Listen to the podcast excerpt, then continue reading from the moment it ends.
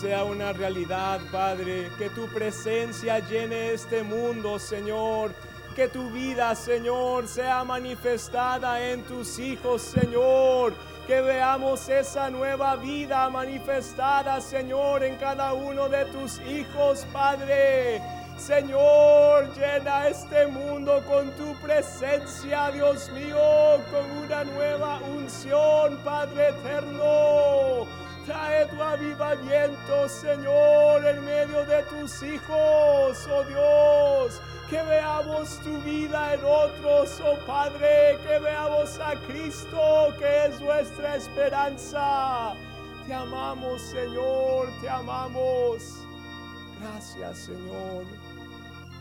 Gloria a tu nombre, Señor. Glorifica tu nombre, Padre.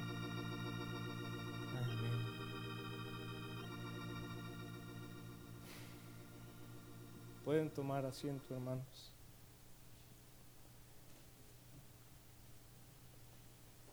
Eh, es un gusto poder estar con ustedes de nuevo. Eh,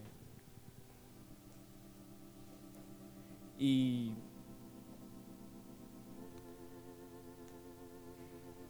Perdón, estoy un poquito nervioso. Es un gusto estar aquí con ustedes, hermanos, eh, volverlos a ver. Hoy no les traigo fotos ni presentación, pero, pero vamos a compartir algo con ustedes el día, esta noche. Eh, decía una de las profecías, uno de los clamores, que el Señor ha pasado a unos por los montes y a, otro, a otros ha pasado por los valles para conocerle, ¿verdad? Y venía a mi mente un coro que cantamos, unos por aguas o inundación, otros por fuego o grande dolor. Y, y, es que el Señor nos lleva a cada uno por el camino que debemos pasar para conocerle y para que al final podamos dar a luz su vida, ¿verdad? Esa es nuestra esperanza. Cristo en nosotros, la esperanza de gloria. Y hoy el título del mensaje es Una esperanza viva. Y el texto en el cual me voy a basar es Primera de Pedro, capítulo 1. Leamos Primera de Pedro 1 del 3 al 9. Primera de Pedro 1 del 3 al 9. Dice el título de esa sección, Una esperanza viva. Bendito el Dios y Padre de nuestro Señor Jesucristo, que según su grande misericordia nos hizo renacer para una esperanza viva por la resurrección de Jesucristo de los muertos, para una herencia incorruptible, incontaminada e inmarcesible, es decir, que no se marchita, reservada en los cielos para vosotros, que sois guardados por el poder de Dios mediante la fe, para alcanzar la salvación que está preparada para ser manifestada en el tiempo postrero, en lo cual vosotros os alegráis, aunque ahora por un poco de tiempo, si es necesario, tengáis que ser afligidos en diversas pruebas para que sometida a prueba vuestra fe, mucho más preciosa que el oro, el cual aunque perecedero se prueba con fuego, sea hallada en alabanza, gloria y honra cuando sea manifestado Jesucristo, a quien amáis sin haberle visto, en quien creyendo, aunque ahora no lo veáis, os alegráis con gozo inefable y glorioso, obteniendo el fin de vuestra fe, que es la salvación de vuestras almas. Una esperanza viva para mí una esperanza es algo de lo cual usted se puede aferrar. Aquello que le motiva a seguir adelante puede ser su meta, su propósito. Eso es para mí una esperanza. Y leemos en Colosenses 1:27, ¿verdad? Cristo en vosotros, la esperanza de gloria. Y esa esperanza es la que nos va a alumbrar en días oscuros. Nos va a animar cuando tengamos pensamientos tristes y nos va a dar gozo aún en medio de tribulaciones. Esa esperanza es la que le va a dar significado y propósito a nuestras vidas. Esperanza la cual se obtiene al renacer, como decía el texto. Y esto no es de nosotros, sino es por la misericordia de Dios. Y esta noche quisiera hablarles acerca de un hombre común y corriente, así como usted y como yo, que también seguía a Jesús como nosotros lo estamos haciendo. Le falló tremendamente, pero también fue restaurado y utilizado poderosamente, llegando a obtener una esperanza viva y una herencia de la cual Él mismo escribe. Entonces, con esto que les dije, ¿de quién vamos a hablar?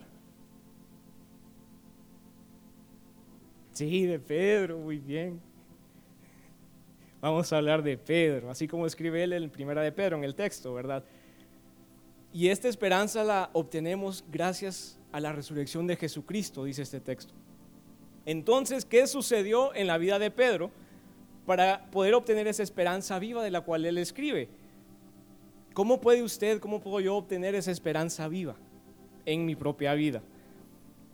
Tal vez alguno dirá, bueno, Pedro caminó con el maestro, ¿qué más, verdad? Pero Judas Iscariote también caminó con él y su fin no fue el mismo.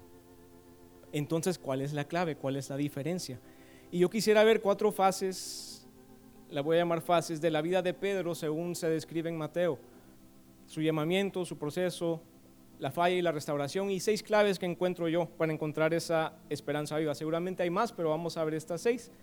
Comenzando con el llamamiento de Pedro, eso lo encontramos en Mateo 4, eh, capítulo 4, versículo 18.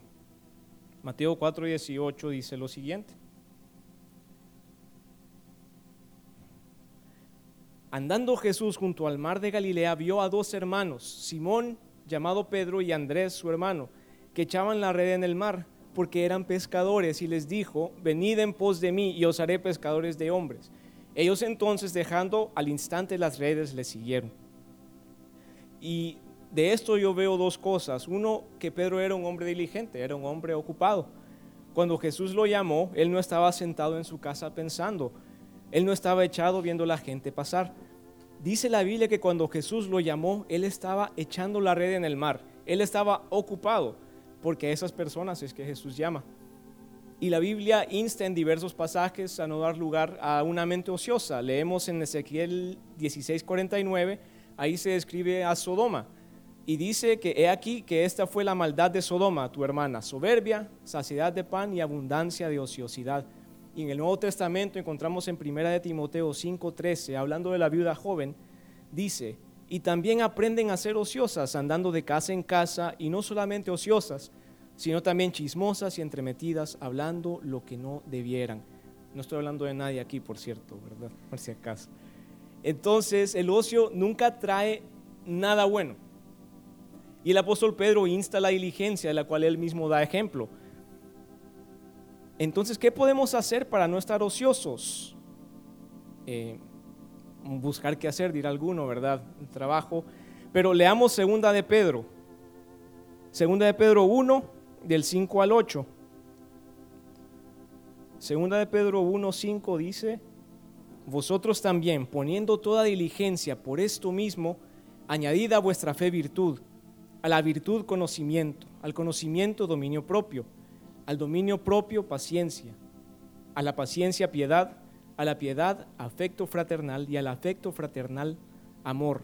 Porque si estas cosas están en vosotros y abundan, no os dejarán estar ociosos ni sin fruto en cuanto al conocimiento de nuestro Señor Jesucristo. Y yo siento que esto va más profundo, ¿verdad? Pero les menciono esta lista porque dice allí que estas cosas no nos van a dejar estar ociosos en Jesús. Y siendo nosotros de una naturaleza pecaminosa, pues conseguir lo anterior nos mantendrá ocupados, invirtiendo tiempo en buscar a Dios y en leer su palabra. Y buscando esto, vino a mi memoria un libro que estoy leyendo que se llama El sauce en el viento, Willow in the Wind. Trata de la vida de Iván Spencer, que fue el fundador del Instituto Elim, donde estudió el hermano Marvin. Y me llamó la atención que este hermano, Spencer, recibió su llamamiento mientras él estaba trabajando en el campo. Él estaba ocupado, él estaba arando la tierra, estaba trabajando en la granja de su papá y más adelante en ese libro llega un punto en el cual él no sabe qué hacer, no está seguro dónde ir, cuál rumbo es el que el Señor quiere para él. Y él mismo se dijo, el Señor me habló mientras yo estaba trabajando en el campo, voy a volver a hacer eso. Y él fue otra vez a trabajar y a trabajar arduamente y efectivamente el Señor le habló mientras él estaba trabajando. Y más adelante en ese libro, él mencionaba cómo el Señor muchas veces confirmaba su mensaje o le daba el tema para el mensaje que posteriormente compartiría mientras él estaba ordeñando las vacas, mientras él estaba trabajando. Entonces, un aspecto que nos acerca a obtener esa esperanza viva es la diligencia. Y lo otro es que respondieron al instante, tanto Pedro como su hermano respondieron al instante al llamamiento de Jesús. La obediencia de Pedro fue inmediata, sin necesidad de explicaciones o de justificaciones. No fue necesario razonar o negociar con Pedro. Él escuchó la voz del maestro e inmediatamente respondió sin titubear. Él no tuvo temor de dejar su sustento y no dudó a la voz del maestro. Entonces que nosotros también podamos obedecer a la voz del Señor sin cuestionamientos cuando sabemos que Él nos habla y confiar en que lo que el Señor escoge para nosotros ciertamente es lo mejor que podemos hacer. Y otro aspecto entonces que nos acerca a obtener la esperanza viva es la obediencia sin cuestionamientos. Eh, continuando viendo la vida de Pedro, vemos que él pasó un proceso, su caminata con Jesús y su transformación. Pedro comienza su caminata con Jesús y a través de los relatos en la Biblia, por lo menos yo percibo a Pedro como alguien tosco, alguien precipitado, alguien muy enérgico e impetuoso. Y en Mateo 14 encontramos un relato, Mateo 14, 28 al 33, se los voy a, parafrasear nada más, es cuando Pedro estaba en la barca y le pidió a Jesús que caminase, que si era Jesús, que él quería caminar en, en el agua. Lo que pasaba ahí es que Jesús había terminado de predicar en un lugar y le dijo a los discípulos que se adelantasen, entonces ellos fueron al mar, consiguieron una barca, eh, comenzaron a remar, decía, dice la Biblia de que el viento era contrario y que las aguas agitaban la barca y entonces ellos estaban laboriosamente remando. Y en eso aparece Jesús caminando, ¿verdad? En, en el agua, algunos se asustaron y él dijo, no temáis, yo soy. Y ahí dijo Pedro, Señor, si eres tú, que yo, haz que yo camine hacia ti en el mar. Algo así le dijo, ¿verdad? Señor, si eres tú, ¿verdad? Siempre hay una duda ahí, ¿verdad? Había una duda. Y de repente muchas veces a nosotros nos sucede así como a Pedro en nuestra caminata, ¿verdad? No estamos seguros si es el Señor quien está con nosotros. Muchas veces dudamos acerca de su poder salvador, dudamos acerca de su poder redentor dudamos de su poder sanador, dudamos de su ayuda oportuna en medio de la tempestad. Y volviendo al relato, Pedro, cuando estaba comenzando a poner sus, sus pies ahí en el agua, no me imagino lo, que ha de haber pasado por su cabeza, ¿verdad? Pero lo que sí me fijé es que, eh, como hemos escuchado antes, mientras él estuvo viendo a Jesús, él comenzó a caminar. Pero al ver el agua que se agitaba, al sentir el viento que movía todo aquello, y el apartar su mirada de Jesús, ahí es cuando él comenzó a hundirse, ¿verdad? Y llegó el momento en que él tuvo que decir, Señor, sálvame, porque se estaba hundiendo. La razón por la cual comenzó a hundirse es porque él quitó su mirada de Jesús. Y cuando dejamos de poner nuestros ojos en Jesús, comenzamos a hundirnos en los afanes, en preocupaciones, en ansiedades y en pecados. Y entonces ahí el enemigo encuentra más oportunidad para sembrar aún más duda ¿verdad? Pero Pedro clamó al Señor y Jesús extendió su mano para salvarlo. Y en Mateo 15, eh, continuando viendo la vida de Pedro, más adelante vamos a resumir esto. En Mateo 15, Pedro pidió una explicación. Jesús había dado una parábola, lo que contamina al hombre. Ustedes pueden leer acerca de ella en Mateo 15 no habían entendido nada de lo que Jesús había dicho, ¿verdad? Nadie se atrevía a preguntar, pero Pedro sí, Señor, ¿qué quisiste decir con esto, verdad? Pedro, como los otros discípulos, no tenía entendimiento de todas las cosas que Jesús decía, pero seguían a Jesús a pesar de ello. Y muchas veces nosotros debemos hacer lo mismo, seguir a Jesús a pesar de que no entendemos lo que sucede.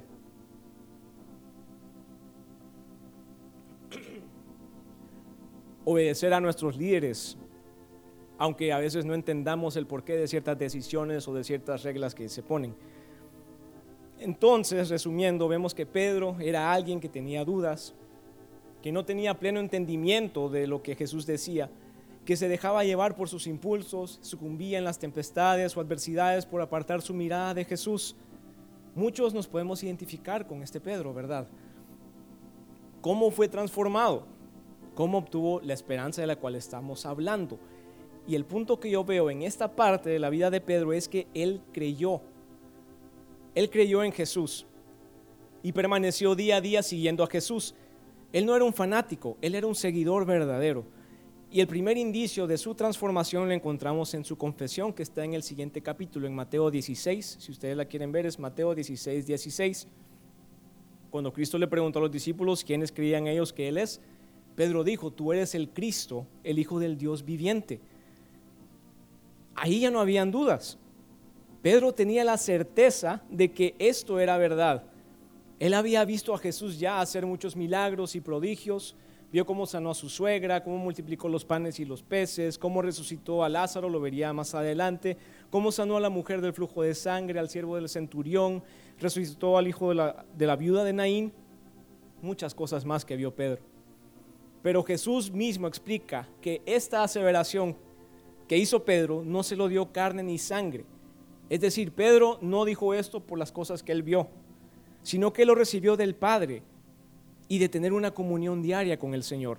Y esa es la tercera clave que yo veo. Para obtener la esperanza viva y la herencia guardada para nosotros es necesario creer en Jesús y tener esa comunión íntima con el Padre que nos va a revelar al Hijo como nuestro Salvador, el Hijo del Dios viviente. Y eso va a iniciar un proceso de transformación en nosotros. Siguiendo adelante, hermanos, leemos acerca de, la falla, la negación de Pedro.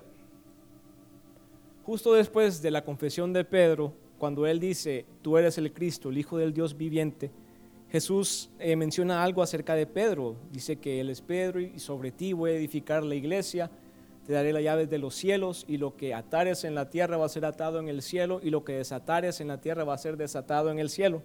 Esto es lo que el Señor dijo acerca de Pedro.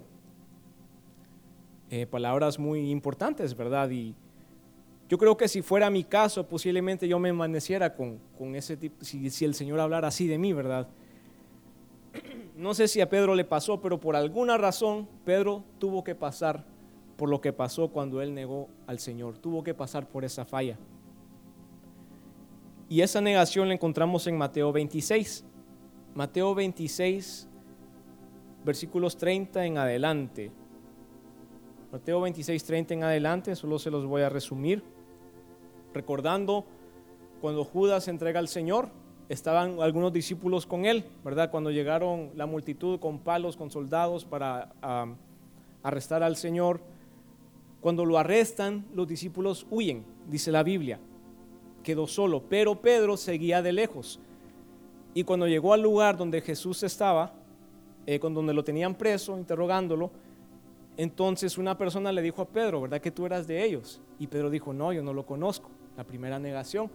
Y más tardecito alguien más le vuelve a preguntar y él vuelve a negar al Señor. Y por último, otra persona le dice, ¿verdad? Verdaderamente tú eras de ellos. Y aún la forma en que hablas te delata. Y él comenzó a maldecir, dice la Biblia que dijo cosas, dijo cosas feas, parafraseando, y negó al Señor.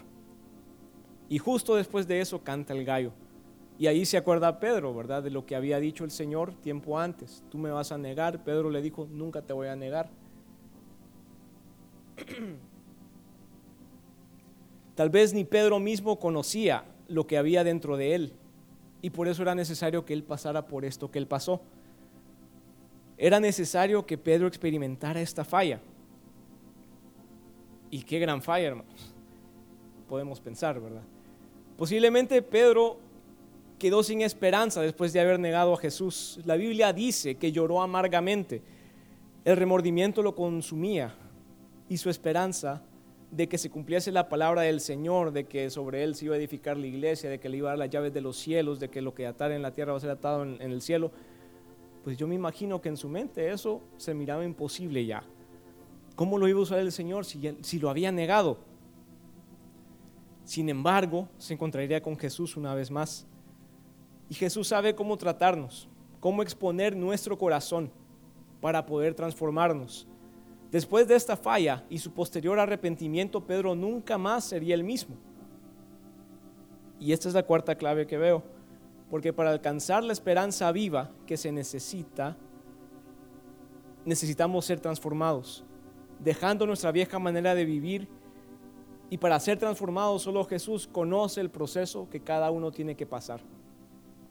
Primera de Pedro 1.13 dice lo siguiente, como hijos obedientes, no os conforméis a los deseos que antes teníais estando en vuestra ignorancia, sino como aquel que os llamó es santo, sé también vosotros santos en toda vuestra manera de vivir. No podemos permanecer los mismos para obtener esta esperanza. Tenemos que ser transformados. Ahora hablando de la restauración de Pedro, después de este evento Jesús es crucificado, ¿verdad? Luego resucita y a unas mujeres a la tumba eh, buscando el cuerpo de Jesús y no lo encontraron, ¿verdad? Se encontraron con dos ángeles.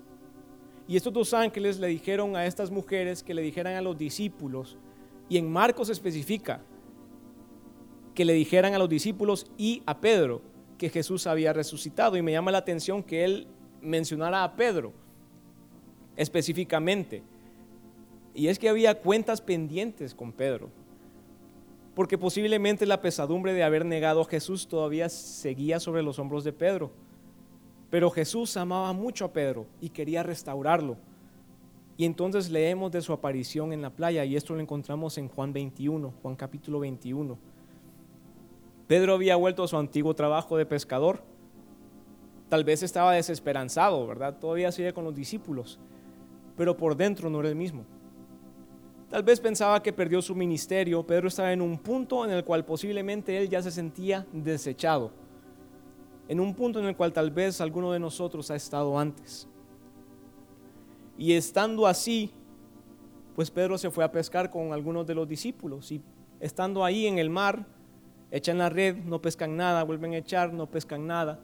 Y se aparece Jesús en la playa y les pregunta, hijitos, ¿tenéis algo que comer? Y ellos dijeron que no. Y luego Él les dice, ¿verdad? Echad a la derecha y hallaréis. Y lo hacen así y efectivamente ellos pescan, ¿verdad? Y ahí es cuando Juan lo reconoce, es el Señor. Y el Pedro, cuando él escuchó esto, inmediatamente agarró su ropa, se echó en el agua y fue a la playa donde estaba el Señor. Pero me pongo a pensar, ¿qué, qué estará pasando en la cabeza de Pedro? ¿Verdad? Lo último que había pasado es que él, no, él lo negó. Y ahora está Jesús, frente a frente con, con Jesús. Si yo fuera Pedro, yo, yo estaría pensando acerca de, Señor, te negué, te negué, te negué, te negué, te negué, te negué. Y por eso yo creo que era necesario ese encuentro con Jesús ahí. Porque Jesús le hace tres preguntas a Pedro. Y las tres eran la misma. Pedro, ¿me amas?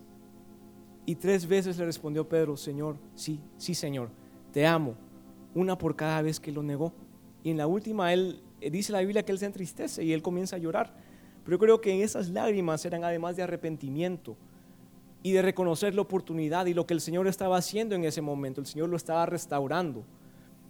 Porque al final de cada una de esas respuestas, Él le dijo, apacienta mis ovejas, apacienta mis corderos. Es decir, Pedro, tu ministerio todavía sigue en pie. Tienes labor que hacer. Le dio a entender que no era desechado, que Él era perdonado y que era libre de esa culpa de haber fallado. Y Jesús termina el diálogo en esa playa con un sígueme.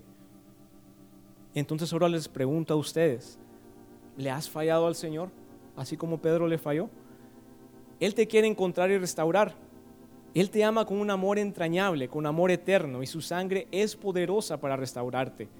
Y Pedro entendería más adelante la necesidad de este proceso que él pasó, y él lo escribe en Primera de Pedro 1 versículo 6,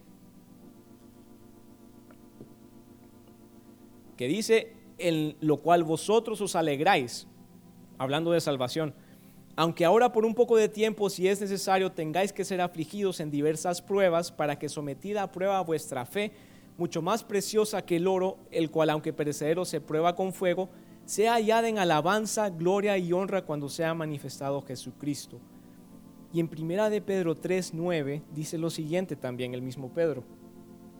El Señor no retarda su promesa, según algunos la tienen por tardanza, sino que es paciente para con nosotros, no queriendo que ninguno perezca, sino que todos procedan al arrepentimiento. Porque para obtener esa esperanza viva, y esta es la quinta clave, y la herencia que nos está reservada en los cielos, hay que proceder al arrepentimiento y tener un espíritu de arrepentimiento genuino y constante. ¿Hay algo de lo cual tenemos que arrepentirnos, hermanos? El pasaje con el cual comenzamos especifica que todo esto no viene de nosotros, sino que es por la misericordia de Dios. Entonces que el Señor tenga misericordia de nosotros, pueda revelarnos si hay algo de lo cual nos tenemos que arrepentir. Y así, habiendo padecido, puede el Señor completar su obra en nosotros. Primera de Pedro 5.10 también habla acerca de los padecimientos. Primera de Pedro 5.10. Mas el Dios de toda gracia, que nos llamó a su gloria eterna en Jesucristo, después que hayáis padecido un poco de tiempo, Él mismo os perfeccione, afirme, fortalezca y establezca. A Él sea la gloria y el imperio por los siglos de los siglos. Amén.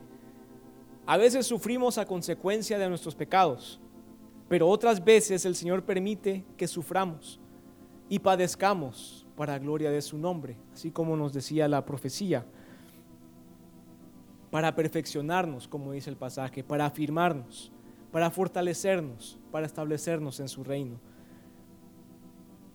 Y por último, la orden que el Señor Jesús le dejó a Pedro durante ese encuentro en la playa la encontramos en Juan 21:15, es apacienta mis corderos. Y esta misma orden Pedro la transmite a la iglesia en primera de Pedro 5:2. Ahí él escribe, apacentad la grey de Dios. Es la orden que el Señor le dejó a Pedro durante su encuentro en la playa y es la misma orden que Pedro le da a la iglesia en su primera carta. Apacentad la grey de Dios. Y esto pues está hablando a los líderes, pero creo que también aplica a todo el cuerpo, hablando del amor fraternal no fingido que debe existir entre nosotros, el cuidado que debemos tener unos por otros. La Biblia dice, y conocerán que sois mis discípulos cuando vean que os amáis los unos a los otros. Y en primera de Pedro 1, 22, Pedro escribe esto, habiendo purificado vuestras almas por la obediencia a la verdad mediante el Espíritu, para el amor fraternal no fingido. Amaos los unos a los otros entrañablemente de corazón puro, siendo renacidos por la palabra de Dios. Debemos ser diligentes y obedientes en amar a nuestro prójimo, en amar entrañablemente, en olvidar las discordias y en buscar el perdón. Primera de Juan 2.10, muchos se lo saben de memoria. Dice, el que ama a su hermano permanece en la luz y en él no hay tropiezo, pero el que aborrece a su hermano está en tinieblas y anda en tinieblas y no sabe a dónde va, porque las tinieblas le han cegado los ojos. Si somos fieles en amar a nuestro hermano, en procurar que no hayan rencillas, dice 1 de Pedro 5:4 que cuando aparezca el príncipe de los pastores, recibiremos la corona incorruptible de gloria. Y esta es la última clave que yo he visto, que yo vi aquí a través de la vida de Pedro. Para obtener la esperanza viva y heredar el galardón que nos tienen reservado en los cielos, debemos amar la grey de Dios, amarnos los unos a los otros con un corazón puro y entrañablemente. Y con estas claves, las cuales yo sé que hay más, pero con estas claves podremos estar más cerca de ver a Cristo en nosotros vamos a estar más cerca de obtener esa esperanza de gloria, esa esperanza viva. Y buscando esto me recordé de otro libro que estuve leyendo, es de un médico que también fue militar en, el, en, la época de la Segunda Guerra Mundial. Y esta persona murió por unos minutos y él tuvo una experiencia un encuentro con Jesús y el Señor le permitió ver un poco del mundo espiritual. Y entonces él regresó a la vida y dice que cuando él regresó entró en una depresión, porque de estar delante de la presencia de Dios a estar en esta tierra, esta tierra se sentía muy árida para él. Y él básicamente quería morirse para estar con Jesús. Y más adelante el Señor le, le hace entender, ¿verdad? Que es necesario que él viva, ¿verdad? Para que él cumpla el propósito que el Señor le ha dado. Pero me gustó que cerca del final del libro, él menciona que siendo médico atiende a otro soldado, pero cuando vio los ojos de este soldado le pareció que lo había conocido antes y al escucharlo hablar sentía algo muy familiar y siguió hablando con él y hablando con él y él no daba dónde había visto ese soldado. Y él estaba va de hacer memoria a ver si fue en, el campamento, a ver si fue en, en la guerra en Francia. Y él no daba dónde es que había visto ese soldado hasta que el Señor le reveló que él nunca antes lo había conocido, sino que a quien había conocido en él es a Jesús mismo. Él había visto a Jesús en esa persona y eso era lo que reconocía. Y eso lo siguió viendo en otra persona y en otra y en otra y en otra, porque el Señor se sigue manifestando a través de sus hijos. La vida de Pedro fue transformada y esto ya es para terminar y entregarle el tiempo al pastor. Pedro fue transformado de ser un pescador tosco, impetuoso, a un apóstol y líder en la iglesia primitiva. En los hechos podemos leer acerca de ello. Vimos cómo el Pedro del cual leímos un poco en Mateo es muy diferente al cual escribe en primera y segunda de Pedro. Entonces, hermanos, que podamos experimentar nosotros también el poder transformador y restaurador del Señor, como Pedro lo experimentó y podamos encontrar a Jesús, así como Pedro lo encontró en la playa. Que cuando Él nos pregunte, ¿me amas? podamos responder sinceramente, sí, Señor, te amo. Que seamos diligentes, obedientes a su voluntad, creyendo y buscando al Señor diariamente, permitiendo la obra de su poder transformador para que Él nos transforme, teniendo un arrepentimiento genuino y constante y amándonos los unos a los otros, hermanos. Esas son las claves que yo vi en la vida de Pedro y cómo Él fue transformado por obtener esa esperanza viva. Pero todo comienza con creer y con arrepentirse, hermanos. Así como Pedro creyó e inició ese proceso que lo llevó hacia el arrepentimiento y hacia la transformación, ¿verdad? De una vida útil para el Señor. ¿No le gustaría que su vida también sea transformada como la de Pedro y llegar a ser útiles al Señor? Y lleguemos también así a renacer para esa esperanza viva que es Cristo en nosotros, la esperanza de gloria, hermanos. Dios les bendiga.